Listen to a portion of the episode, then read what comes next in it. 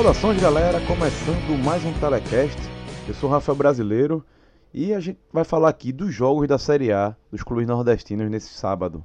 Primeiro aqui vou falar com o Thiago Minhoca, já já Cássio Cardoso entra aqui na nossa gravação. É, e eu vou convidar o Thiago para analisar essa partida, né? Que o tricolor do PC voltou à Série A após essa parada da Copa América do mesmo jeito antes da, dessa, desse mais de um mês aí sem jogo, né? Vencendo partidas a gente vai falar também de, do que mudou na equipe de lá para cá. A gente já deu analisada boa no podcast Raiz, mas também que é a visão de Tiago. E Tiagão, meu amigo, o que é que aconteceu aí no Castelão neste sábado?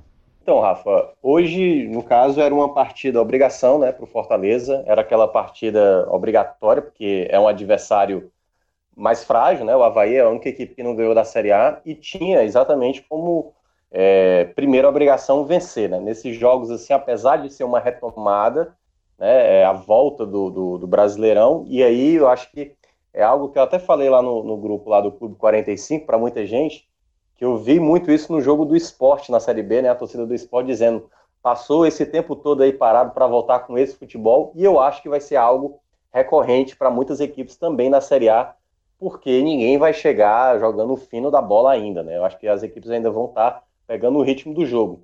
E foi, digamos assim, a partida, principalmente no primeiro tempo nos primeiros minutos, é, a gente viu um jogo feio. Acho que em três minutos teve uma boa chance, né? Uma, uma batida de cabeça ali na defesa do Fortaleza. O Pedro Castro teve exatamente uma chegada é, ali praticamente frente a frente com o Felipe Alves e o Felipe Alves fez uma bela defesa.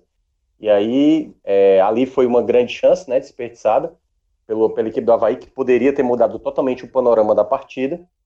Só que é, nos minutos depois assim do primeiro tempo ficou aquela partida sem muitas muitas possibilidades, embora tenha tido porque o Havaí é, geralmente conseguiu as, as, uma certa pressão, digamos assim, é, tendo a bola aérea, os escanteios, porque acho que só no primeiro tempo foram oito escanteios e desses oito escanteios, acho que quatro ou cinco foi de maneira sequencial. Então o Fortaleza sofreu ali, não conseguia sair, toda vez a bola estava nos pés do Havaí e sempre conseguindo ali numa bola parada, ameaçar a meta do Fortaleza, que, digamos, não foi tão ameaçada assim, era só bola passando ali em frente da área, mas finalização mesmo, o Havaí geralmente conseguia de fora da área. E aí, com esse primeiro tempo ruim do Fortaleza, só nos minutos finais do primeiro tempo, ali a partir dos 40 minutos, é que o Fortaleza encontra, né, melhora o seu sistema de marcação e também passa a encontrar algumas possibilidades. Numa delas, o André Luiz, se eu não me engano, recebeu a bola, cortou ali e um gol certo seria se não é o Betão salvando em cima da linha, né? Foi uma chance bastante clara, a melhor chance do Fortaleza na, até então ali na, na, partida.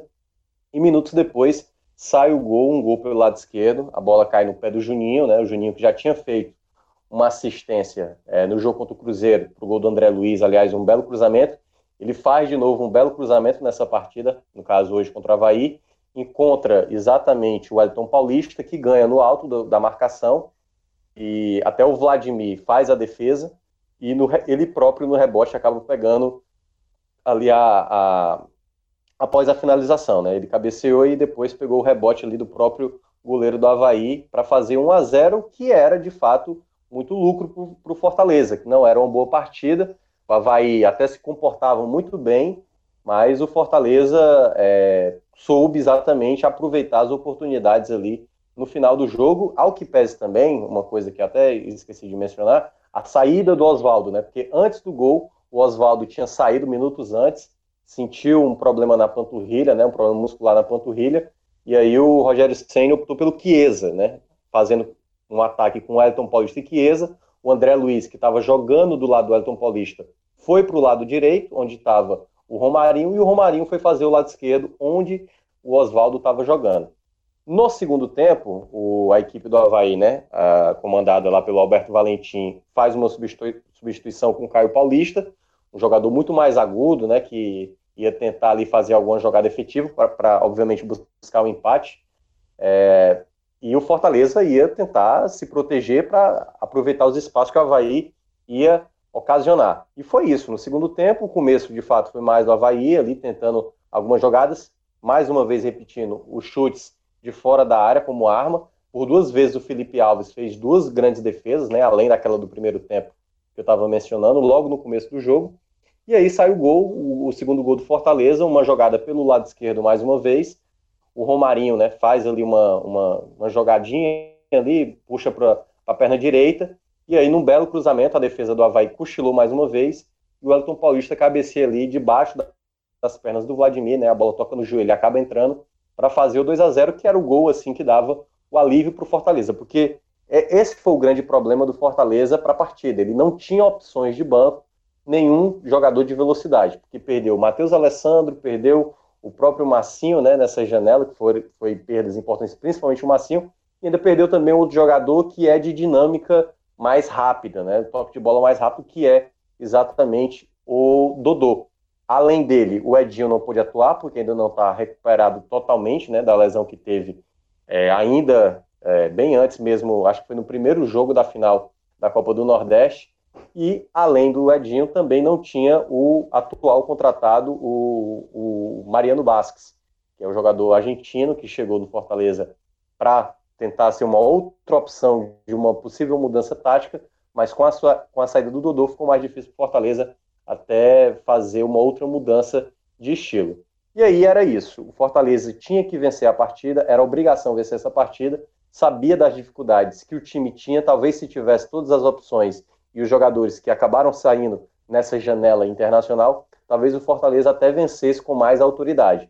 Devido às limitações do elenco com a perda exatamente de um jogador no primeiro tempo como o Oswaldo, o time realmente sentiu bastante, mas soube aproveitar do seu camisa 9, né? O Elton Paulista é, foi de fato, o, e aí já passando um pouco do spoiler, o principal jogador, porque no momentos chaves da, da, da partida foi lá e guardou os gols. E aí as substituições do Senna, que geralmente não costuma ser para colocar o time defensivamente, no final do segundo tempo o time é, ele acabou fazendo opções assim de jogadores mais defensivos, né? Tirou o André Luiz, tirou o próprio Elton Paulista, colocou o Paulo Roberto, colocou também o Marlon, né, que tem uma característica mais tática, defensiva, apesar de ser um meia. E aí, nessas trocas, Fortaleza até teve alguns contra-ataques para tentar fazer o 3 a 0 mas acabou não aproveitando. E no finalzinho, o Havaí teve uma chance a mais, que teve uma bela mais uma bela defesa do Felipe Alves, né, um contra-ataque que certamente o Havaí poderia ter diminuído o placar, mas o Felipe Alves, mais uma vez,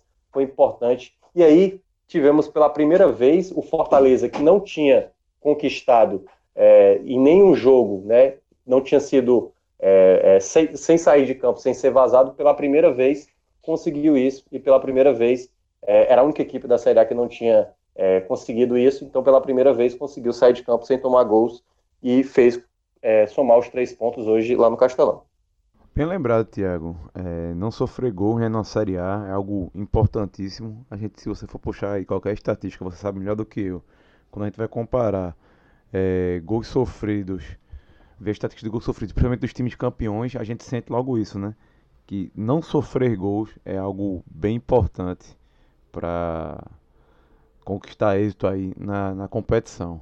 Agora, Tiago, eu ia deixar para após a análise individual, né? Mas já que você tocou no assunto, é, o Fortaleza sentiu. Eu queria que você desse um, em que nível o Fortaleza sentiu a falta desses cinco jogadores que saíram, né? Que além de ter perdido o Júnior Santos, o Matheus Alessandro e o Massinho, o Dodô também perdeu o zagueiro Patrick, né?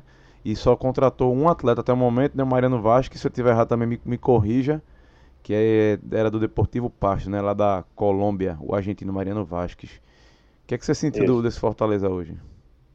Pois é, Rafa, essas dificuldades das perdas que o Fortaleza teve, uh, é, claramente é, era nítido que o Fortaleza ia sentir, porque o jogo do Rogério Ceni se sustenta muito nesses jogadores velozes, os jogadores que jogam mais abertos.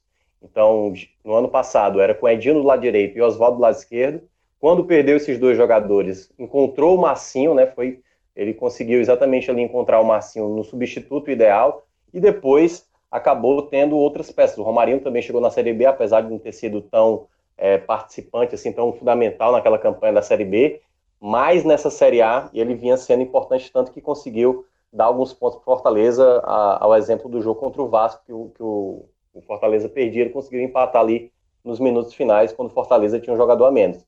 E esses jogadores velozes é fundamental sempre para o sistema do, do Rogério Ceni, que se aproveita muito dessa velocidade, dessa intensidade, tanto para os jogadores voltarem para marcar, como também para fazer as jogadas de um contra um que esses jogadores têm mais facilidade. E hoje só tinha dois jogadores, era o Oswaldo pelo lado esquerdo e o Romarinho pelo lado direito. Não tinha nem opção no banco, assim, nenhum jogador mesmo com essa característica no banco. E foi muito difícil para Fortaleza, porque o Rogério Ceni na semana num jogo treino contra a equipe do Ferroviário, a equipe reserva do Ferroviário.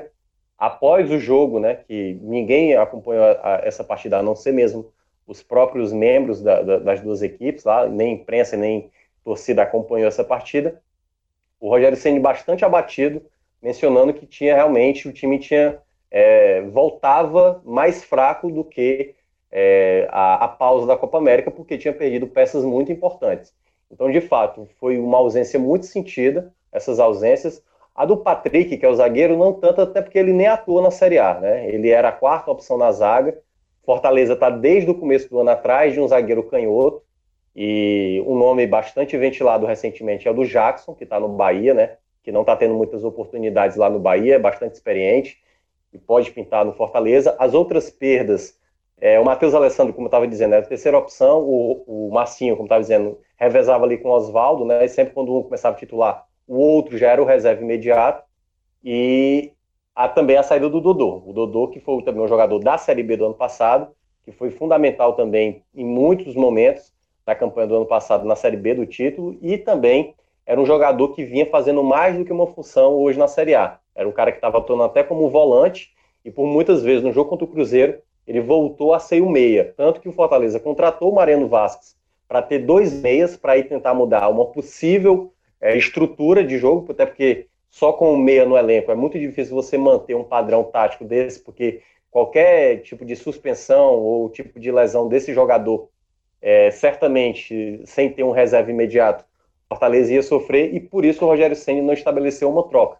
Como sai o Dodô e, e entra o Mariano, volta para a mesma, ele só permanece com o meio no elenco, e aí eu acho difícil ele mudar, mudar essa formação tática, né, com esses quatro jogadores ofensivos, porque é, não tem reserva imediata para o Mariano Vasquez, que ainda vai se adaptar, a gente tem que lembrar isso, a esse sistema de jogo do Fortaleza, que é algo que é, é, é enfim, é, é, algo que leva um tempo, né, até para os jogadores entender como é que é o posicionamento, a marcação, a criação das jogadas, as movimentações ofensivas. Então, Mariano Vasquez pode ser que leve um tempo a mais aí para tentar se encaixar com os demais jogadores. E é isso, essas perdas de fato foram sentidas principalmente dos jogadores mais abertos.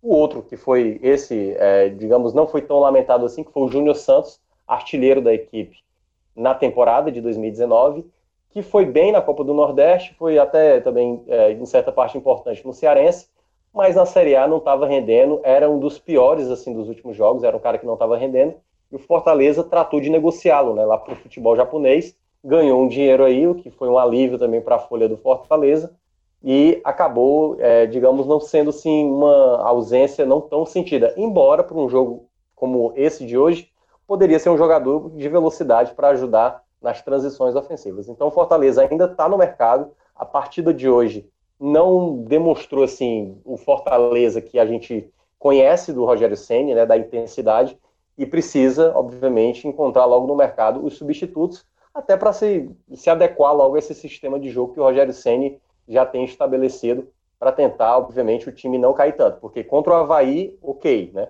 É um time tecnicamente inferior. Agora sabe que vai ter adversários mais duros nas próximas rodadas e precisa, obviamente, encontrar logo essas peças para que não caia o nível de qualidade. É isso aí, Tiagão. Lembrando, você, torcedor do Fortaleza, que tem muita gente ainda comemorando, né? A Copa do Nordeste, tem muita gente que gosta de lembrar esse acesso aos, aos adversários, né, aos rivais. E tem um modo bem legal de deixar isso na cara de todo mundo. É você aí procurando o pessoal da de placa, de placa lá no Twitter, no Instagram, e pedindo uma placa especial do Fortaleza, meu amigo. Já pensou nisso?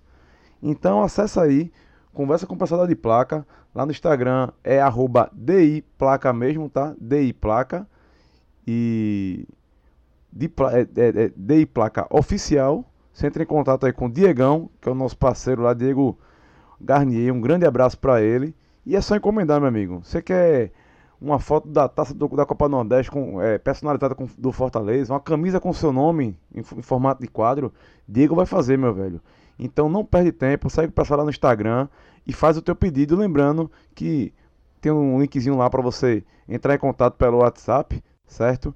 E eles entregam para todo o Brasil. O WhatsApp, se você quiser é, adicionar aí, o DDD 81, o número 99430 9943. 99430 9943. Contato é da Diplaca, que é parceira aí do 45 minutos e está em todos os eventos. Tá sempre aí recebendo muitos pedidos da galera aqui de Pernambuco e tá na hora de você aí do Ceará, de Fortaleza, garantir o seu também. Então, conversa com o pessoal da Diplaca e venha nessa garantir aí uma placa fantástica para decorar aí sua casa, seu escritório, aquele cantinho do churrasco, você escolhe. Tiago, vamos para aquela parte, né? As atuações da partida. Quem foi o pior do Fortaleza, na tua opinião? Rafa, acho que pior, pior, pior. Eu não gostei. É, era um jogador que eu sempre tive ressalvas assim quando chegou. Que foi o Chiesa, né? O Chiesa é um jogador que Teve até alguns momentos da partida que foi até bem, assim, sabe? Fez algumas tomadas de decisões corretas, mas na sequência da jogada, quando ele toma a decisão certa, ele acaba tomando depois a, a decisão errada. É um jogador que claramente, eu acho que, enfim, teria que voltar a ser aquele Chiesa de três anos atrás, porque as duas últimas temporadas dele que eu acompanhei não foram boas, eu não achei um bom nome de contratação para o Fortaleza, e acho que ele foi um jogador que ficou devendo, assim, de uma maneira geral. Acho que também o Gabriel Dias perdeu muitas bolas em alguns momentos, embora depois tenha se recuperado no segundo tempo, né? Ele estava tendo muita dificuldade no primeiro tempo. E algumas saídas de bola do Fortaleza também, o Roger Cavalli errando alguns passes e tudo mais. Mas eu acho que eu vou ficar só com o Chiesa mesmo, porque para mim ele foi. Ele é um jogador que precisa mostrar mais. Claro, muita gente se empolgou com o Chiesa, eu não me empolguei, mas eu acho que é sempre importante, cabe destacar uma crítica a ele, porque ele é um jogador que queira ou não, é para ajudar mais no setor ofensivo. E ele só deu uma finalização, que foi errada, né? Até fez a tomada de decisão bastante errada ali na jogada, pegou muito mal na bola. E acho que é um jogador que precisa, precisa é, apresentar muito mais, porque está devendo muito, assim, realmente está jogando bem abaixo, né, nem do que eu espero, porque eu não esperava tanto. E mesmo assim, eu acho que ele tá, é, poderia, pelo menos, estar tá fazendo algo a mais, pelo menos algo, pelo menos taticamente mais é, voluntarioso, sei lá, colocando jogadores mais em condições melhores, mas nem isso. Então é um jogador que para mim está mais abaixo do atual elenco. O outro lado agora, né? O melhor da partida. É, dos melhores teve muitos jogadores, assim, que, tipo assim, é, não vários, mas teve alguns bons jogadores. Porque, por exemplo, aos três minutos o Felipe Alves faz uma defesa espetacular. Se ele não faz essa defesa absurda logo aos três minutos, era outra partida, possivelmente porque o Havaí ia jogar muito mais fechado, né, jogar no contra-ataque, no erro do Fortaleza, ia fazer o Fortaleza jogar mais nervoso, né, naquela ansiedade de, de empatar e virar a partida. Então o Felipe Alves foi fundamental, só que não tem como não destacar o Elton Paulista, né, porque eu acho que foi o principal é, cara que decidiu no momento, no momento, nos momentos chaves, porque por duas vezes o Fortaleza talvez estivesse até mais é, retraído assim, na partida, sem construir muita coisa. E nos dois belos cruzamentos, um do Juninho e o outro do, do Romarinho, o Elton Paulista prevaleceu ali no jogo aéreo, né? É, claro que a gente tem que ponderar um pouco também a defesa do Havaí, que é fraca, mas as duas cabeçadas de manual, a primeira que ele cabeceia para o chão, o Vladimir não teve muita reação ali, ele tentou pegar a bola do jeito que veio, e aí a bola sobrou, voltou né, para o pé do Wellington Paulista, que, como camisa 9, empurrou para dentro. E depois, na jogada do segundo gol, ele faz o movimento perfeito. Ele cabeceia mesmo para o chão, a bola toca ainda no joelho do Vladimir e acaba indo para o gol. Então ele foi de suma importância para um jogo que o Fortaleza não apresentou aquele jogo envolvente, do toque de bola, como bastante é característico do Rogério Senna. Então lembrou muito assim quando o Fortaleza, ano passado, na Série B, estava mal, quem geralmente resolvia isso? Gustavo, né? Então, geralmente o Gustavo lá, é, a bola era alçada na área e ele resolvia uma partida quando o jogo não estava muito bom para o lado do Fortaleza. E, e aí, claro, ressaltando o Felipe Alves, que foi fundamental, não só pela defesa aos três minutos, outras duas defesas, uma no começo do segundo tempo e a, a outra já no finalzinho do jogo também, duas defesas magistrais, E também eu gostei muito do Carlinhos. Carlinhos foi um jogador que apoiou muito bem, roubou muitas bolas, é um jogador que, é, claro, tem a questão da idade, mas é um jogador que ajuda muito ofensivamente e também ajuda muito na recomposição. Então, esses para mim foram os três melhores jogadores, destacando, obviamente, o Elton Paulista, que foi o grande nome do jogo. Bom, então vamos fazer a substituição aqui, né? Sai Tiagão, entra Cássio Cardoso. Valeu, Tiago. A gente se vê ainda nessa semana falando mais de Série A, né? Exatamente, meu velho. A gente se encontra aí trazendo todas as informações. Ainda tem o jogo do Ceará, né? Na segunda-feira. E também a gente vai fazer um geralzão da rodada dessa retomada da Série A. Valeu. E, e lembrando que eu já arrumei mais trabalho para você, viu? Tô esquecido. Ah, é, verdade. Tô esquecido, não. Ah, bem, bem lembrado. A gente tem aquele outro detalhe lá em outra série, duas, duas séries abaixo. Vou adiantar aqui que a galera gosta. Tiago vai trazer um, um levantamento nervoso pra Série C, né? Quando faltam seis rodadas. Exato. Quais são os cenários é. pra galera começar a ficar nervosa? Verdade. Valeu, Tiagão. Forte abraço. Vem embora, Cássio Cardoso. Já que você pediu, Rafa, tô aqui, viu? Tô chegando. Tudo beleza? Tudo ótimo. Acho que um mês já, né, meu amigo? Que a gente não gravava, né? Ah, pai, que saudade. E eu ó, vou dizer um negócio pra você, viu? Por falar em saudade, aí não vou nem começar aqui pra não chorar. Não vou nem começar. Você já sabe até não, o quê? Pare, pare, pare. Você já pare. sabe até o quê? Eu vou... sou do Celso Shigami Team. É, depois, depois a gente conversa sobre isso. Vou fazer um bloco de carnaval. Não tá nem vamos, sabendo. Vamos. Vai ter, ah, já vai ter duas, já vai ter duas, como é que eu vou dizer? Duas filiais, né? Uma em Salvador, outra no Recife. Mas a gente tá aqui para falar de Santos, Santos não, né? De Bahia 0, Santos 1 já que o mando foi do Bahia. E Cássio, seguinte, lá no Clube 45 trouxeram uma estatística chata, viu, velho? Chata, chata, chata. Nosso amigo Silvio Soares lembrou aqui que foi o oitavo confronto entre Bahia e Santos em Salvador, no Campeonato Brasileiro de pontos corridos. E meu amigo, 4 a 2 em vitórias do Santos contra o Bahia em Salvador. 2003, vou, vou ter que lembrar aqui, tá? 2003, Bahia 4, Santos 7. 2011, Bahia 1, Santos 2. 2012, Bahia 0, Santos 0. 2013, Bahia 0, Santos 0.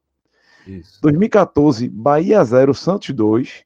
2017, Bahia 3, Santos 1. 2018, Bahia 1, Santos 1. 2019, Bahia 0, Santos 1. Opa, tem até uma coisa errada, né? 4x2 não, né? Só tem uma vitória do Bahia não, aqui. Peraí, o Bahia ganhou 2017 e 2018. 2018 foi 1x0 pro Bahia, gol de Brumado. Foi 1x0, então tá errado aqui. Tava 1x1 2018, me perdoem. Não, é foi 1x0, então. gol de Brumado no finalzinho, 49 do segundo tempo. Mas, mas, meu amigo, por favor, conte ao nosso ouvinte o que foi que aconteceu lá em Pituaçu, nesse sábado à noite. O Bahia até demonstrou um bom futebol, acho que o jogo melhorou no segundo tempo. Primeiro tempo eu não gostei muito, não. Mas o lance de pênalti mudou tudo, né? Pois é, Rafa, foi um jogo assim. No frigir dos ovos, dizer que o Santos não mereceu vencer é injusto. O Santos foi melhor que o Bahia. É, agora, o que é que a gente entende? Entende o formato de jogo que o Bahia escolheu. Apesar de ter ido a campo com um time bem mesclado, né? É, com, sem Gregory, com Ramires e Shailon no meio junto com Elton, ou seja, dois jogadores mais de criação e só um volante. E aí no ataque com Arthur Vitor, Arthur Kaique e Fernandão, dois jogadores reservas, o Bahia, com essa formação, me deu a impressão que ia tentar fazer um jogo mais solto do que o que vinha fazendo com três volantes. Mas é, não conseguiu. Ou não conseguiu ou preferiu não fazer, porque o Santos, é junto com o Fluminense, até pela característica do jogo é, predileto de seus técnicos, é, é um time que sabe sair da pressão na bola. Então o Bahia deixou o Santos com a bola e tentou jogar no contra-ataque mesmo com essa formação. Mas o Bahia não conseguiu jogar bem. Primeiro tempo, principalmente, vai ter muita dificuldade para criar. O Santos também não fez um, um, grande jogo, mas dominou. Dominou o Bahia. E foi um jogo meio modorrento no primeiro tempo, mas um jogo em que o Santos se colocou melhor. Foi dono da partida, vamos dizer assim. Teve mais presença no campo de ataque. Segundo tempo, a coisa melhorou um pouco. A dinâmica do jogo, para quem gosta, melhorou um pouco, porque a gente viu é, o Santos sendo mais agressivo. Nessa altura, o Palmeiras perdeu o jogo, então poderia deixar o Santos mais próximo ainda da liderança. E o Bahia tentou encaixar melhor seu jogo ofensivo, já que já estava tendo muita dificuldade. E aí, alguns lances interessantes começaram a acontecer, algumas oportunidades para o Arthur Vitor do lado direito. Ele teve dificuldade de dar sequência em algumas jogadas. mas o, o, o jogo ficou mais atraente. Só que as melhores chances foram saindo mais pro lado do Santos, né? O Eduardo Sacha deu uma cabeçada que Douglas fez um milagre. É, já poderia ter aberto o placar. Depois teve uma cabeçada, se não me engano, foi do próprio Sacha, que a bola bateu no travessão. Ou o Santos passou muito perto de fazer o gol. E aí, quando o, o, o jogo estava com aquela cara de 0 a 0 e a última vez que Santos e Bahia tinham jogado em Pituaçu foi em 2012 foi 0 a 0 naquele, naquele momento que o jogo estava desenhando para isso, o Bahia teve uma grande chance. Gilberto e Elber entraram e formaram um ataque titular hoje ao lado do, do Arthur, que já estava em campo. E numa jogada pela direita, o Gilberto recebeu um cruzamento que era só encostar. Eu não sei se aí veio aquela coisa do, do jogo desfocado, até porque o Bahia não parecia estar o tempo todo no mais alto nível de concentração. Mas o fato é que o Gilberto tinha que botar aquela bola para dentro do gol. Quase 40 minutos do segundo tempo, a bola embaixo da trave, o Everson já tinha ficado para trás e ele acabou de peito, tentando fazer o gol de peito e ele jogou a bola por cima da meta. Aí vem um outro lance que é crucial. Guerra tinha entrado em campo no lugar do Shailon, antes até do próprio Gilberto e Elber. E aí não, não contribuiu muito, não apareceu muito na criação. E lá atrás na defesa ele foi desastroso, né? Porque a bola cruzada pelo lado direito do ataque do Santos sobrou para o Sanches. Sanches estava em condição de fazer o gol, é indiscutível isso, mas não dá para a guerra chegar daquele jeito achando que aquilo vai evitar o gol ou que aquilo vai evitar um pênalti.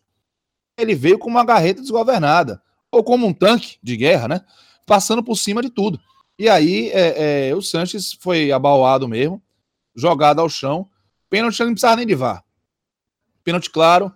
O Sanches ainda cobrou é, o pênalti para a defesa de Douglas. Douglas conseguiu defender o pênalti, mas no rebote o próprio Sanches fez 1 a 0 para o Santos. E aí, Guerra, para completar o serviço, né? Para não fazer uma besteira só, ele não atrapalhar só no pênalti, ele também sentiu o joelho e acabou é, deixando o campo logo após o pênalti cometido. O Bahia já tinha feito três alterações, ficou com um homem a menos. Aí o Bahia só se debateu, né? Tentou ali chegar, mas o Santos controlou ainda mais o jogo. É um time que sabe muito bem o que fazer com a bola. E aí esperou o jogo chegar ao final. A primeira derrota do Bahia em casa, na Série A, o Bahia estava 100% é, reforça aí esse histórico que você acabou de trazer, Rafa, né? Que o Bahia perdeu é, do Santos mais uma vez e tem desvantagem em pontos corridos em Salvador. Vinha de dois anos positivos, vencendo por 1 a 0 em 2018 e 3 a 1 em 2017, mas é um Santos do São Paulo que só perdeu para o Palmeiras nesse campeonato brasileiro, ganhou o quarto jogo seguido e assim, para não dizer nem que, que eu não vejo coisas interessantes, o Bahia foi mesclado, foi um time que volta e meia parecia estar com a cabeça já em quarta-feira.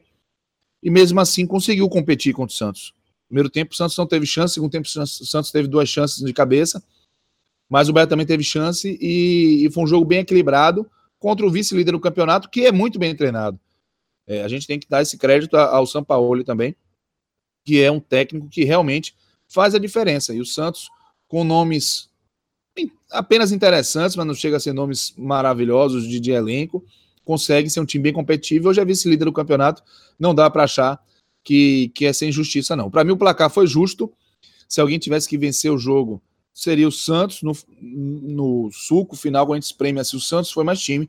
Mas se não fosse a besteira do, do, do Alejandro Guerra, talvez o jogo acabasse em 0 a 0 e seria um ponto interessante para o Bahia, já que a cabeça estava mais distante. É, agora o Bahia vai se concentrar para o jogo contra o Grêmio, tem uma oportunidade de, caso passe para o Grêmio, jogar uma semifinal de Copa do Brasil pela primeira vez. E isso, claro, está na cabeça do torcedor, está na cabeça dos dirigentes, está na cabeça do Roger, que poupou alguns atletas. E com certeza faz essa derrota ser assim melhor digerida, pelo menos até quarta. Se quarta-feira der tudo certo, o Bahia passar, essa derrota será melhor digerida. Se, se o Bahia não conseguir passar pelo Santos, essa derrota vai cobrar uma conta lá na frente, porque só vai restar o Bahia o Campeonato Brasileiro. Mas, reforço, não me parece que o Bahia perdeu o jogo por, por ter escalado a equipe mesclada. A equipe mesclada foi bem competitiva. O problema realmente foi é, um, um, lance em que pecou muito. Aliás, dois lances que pecou muito. A finalização de Gilberto, que é titular, já no final do jogo. E aí depois, claro, o pênalti atabalhoado do, do Alejandro Guerra, que deu ao Santos a oportunidade de fazer o seu gol. 1x0, Rafa, não tem muito o que discutir, não. Aí o Bahia agora tem que levantar a cabeça e seguir em frente. perdeu em casa para o vice-líder do campeonato, tem a Copa do Brasil aí é, mirando no juízo, bola para frente. O resultado normal e um resultado justo.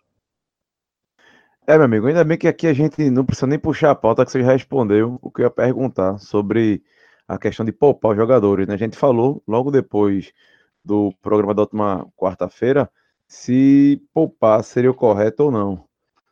A gente achou ali que não era hora de poupar ainda, que tinha, parado, tinha passado muito tempo parado, né? É, para poupar já de cara. E como você falou, o preço vai ser cobrado mais na frente, não vai ser a partir de agora. É, mas, Cássio, você teve muitas batalhas aí, né? De quinta-feira para cá, né, meu amigo? Ô, meu irmão, nem te conto, viu? Carreguei Porque... de casa. Já, já calculou aí quanto você gastou aí no deslocamento, indo e voltando, ah, indo voltando? Só se eu tivesse de vai. Ah, meu amigo, então tá vacilando. e você, que não quer fazer feito Cássio, que em breve vai ter o vai também, quer ter, rastrear seu carro, quer saber como é que tá a situação do, do seu motor com scan de falhas, quer saber o status da pe das peças, quer ter, até ter controle de cerca e de velocidade, é, meu amigo, isso é tudo no aplicativo só. E o melhor, fazendo economia, sabendo o real valor que você está gastando de combustível, o que, o que você necessita, como você pode otimizar. Isso tudo por a partir. Você pode pagar R$ reais por mês no plano de 3 anos, R$ 22,88 no plano de 2 anos e R$ 37,40 no plano anual. Então, meu amigo, se você quer contratar isso, abre aí podcast45minutos.com.br barra vai. Venha conhecer o Vai e você não vai se arrepender.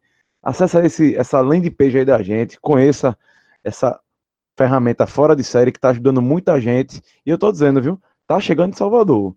Tem um, um, tem entrando em contato comigo de uma empresa aí. Mandar um abraço aqui pro nosso brother Fabrício, que escuta a gente constantemente.